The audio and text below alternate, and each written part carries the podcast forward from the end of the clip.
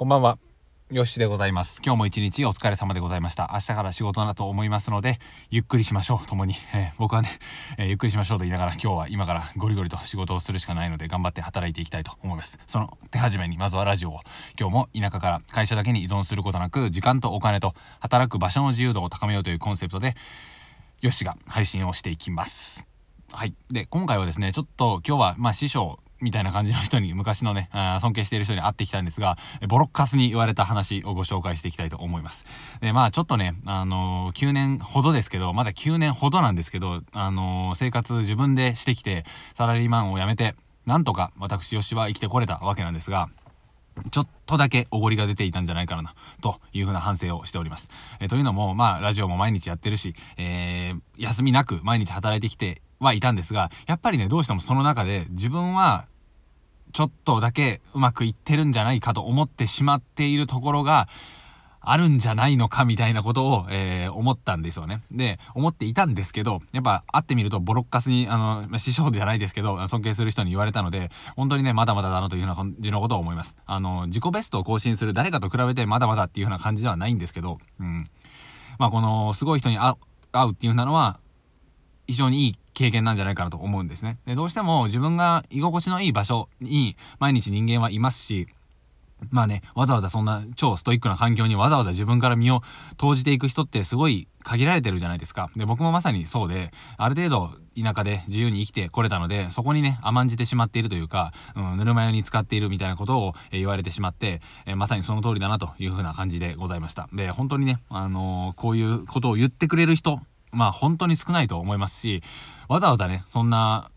言わないじゃないですか。人に対して。お前まだまだだよとか、調子乗んなよとかね、えー、よし、調子乗んなよみたいな感じのことをね、言ってもらったんですけど、甘いよお前はとかっていうようなね、えー、ことを言ってくださる時点で、わざわざそんなこと言ってくれてるので、本当にありがたいなと思います。で僕がそんな風なことを誰かに言うかって言ったら多分言わないと思いますし、嫌われちゃったらどうしようとか、うーん、変に思われちゃったらどうしようみたいなことを多分思うと思うんですよね。で、人が、あの、本当にね、うん、一番人のことを嫌いになるタイミングって、まあ、あの、ちょっと嫌いになるタイミングとは違うかもしれないですけど、無関心になった時なんですよね。で、大好きの反対は大嫌いじゃなくて無関心だっていう言葉を聞いたことがあると思うんですけど、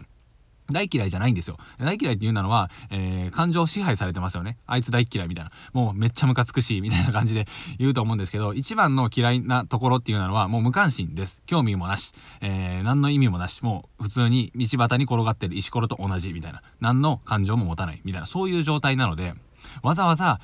めちゃめちゃ言ってくれるっていうのは、本当にありがたいなというようなことをずっと思っていました。なので、ここから何が言いたいかっていうと、もしね、今いらっしゃる場所が居心地のいい場所、そして誰も何にも言ってくれないような、何も、誰も何にも言ってこないような場所。これはね、これで素晴らしいと思うんですけど、そこにずっといると、お前相変わらずだな、みたいな感じの 同窓会に、えー、行く感じになると思うんですね。まあ僕、すみません。ちょっと同窓会あまり行って、あまりというか行ったことないので、わかんないんですけど、友達少ないっていうアピールをしながら。まあまあそんな感じなので、できればね、そういう風な刺激であったり、言葉を投げかけてくれる人の周り、まあ例えば家族、ご家族とかもそうですよね。あとはご両親、えー、ご兄弟、うん、この辺りの人も言ってくれる可能性が高いですよね。あとは会社の上司であったり、会社の先輩、ね、厳しいことを言ってくれる人。で、人間はやっぱりこの厳しい場所じゃないと、居心地の悪い場所じゃないと、やっぱ進化とか成長とかっていうのが一切ないと思うんですよ。ね、だってあのー、動物園の中にいる動物さんは、餌が毎日出てくるし、厳しい状態なんてないわけじゃないですか。まあもう飼育とされているので。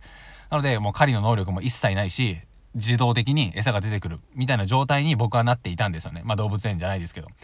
で、餌も出てくるし、まあ、ある程度収入も、えー、まあ、生活していく分には、僕は全然使わないですし、月、うん、10万円未満なので、ほとんど使わないってなってきたら、それぐらいあったらもう事足りてしまうわけなんですよね。でそういったところで、自分の行動に対して、まあ、慢心じゃないですけど、